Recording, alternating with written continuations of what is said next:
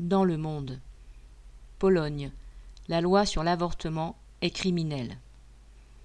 Un projet de loi d'initiative citoyenne, déposé par des organisations anti-avortement, a récolté les cent mille signatures nécessaires pour être pris en compte. Alors qu'il va bientôt être examiné par le Parlement polonais, l'indignation monte contre cette pression réactionnaire. Le projet de loi prévoit de punir de 5 à 25 ans de prison, voire la perpétuité, les mères qui recourent à l'avortement et les médecins qui le pratiquent. Il propose de considérer l'enfant comme un être vivant de la procréation à l'accouchement, et donc tout acte le mettant en péril comme un meurtre. En même temps, le 22 septembre dernier, une jeune femme de 30 ans, enceinte depuis 22 semaines, est décédée dans un hôpital de Silésie où elle avait été admise après avoir perdu les os.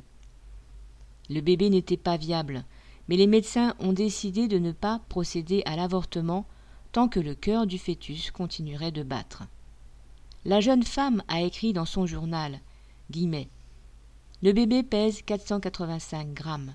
Pour l'instant, à cause de la loi sur l'avortement, je dois m'allonger. Et ils ne peuvent rien faire.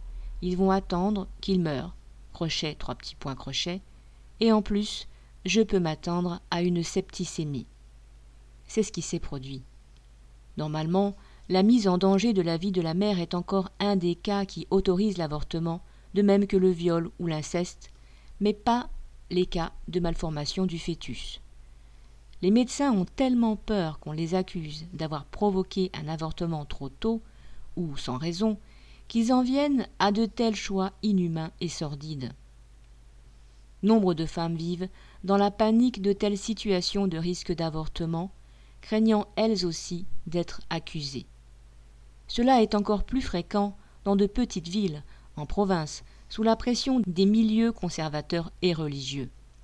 Chacun comprend, alors que les deux médecins en cause viennent d'être déférés en justice, qu'il n'y a là qu'une tentative du gouvernement pour répondre à l'indignation que l'événement a provoquée et les en rendre seuls responsables.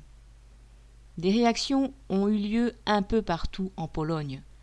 Le 1er novembre, où il est traditionnel de mettre des petites bougies allumées dans les cimetières, des bougies blanches ont été allumées un peu partout, avec des pancartes, guillemets, plus jamais cela, et surtout des panneaux portant des listes de noms de femmes décédées dans des situations similaires. Le 6 novembre, des manifestations ont eu lieu à Varsovie, Cracovie, Dansk et dans plusieurs grandes villes. Il est inadmissible de voir encore aujourd'hui, quand ils en ont le pouvoir, l'Église et les milieux réactionnaires imposer leurs préjugés au risque de tuer. Nelly Meyer.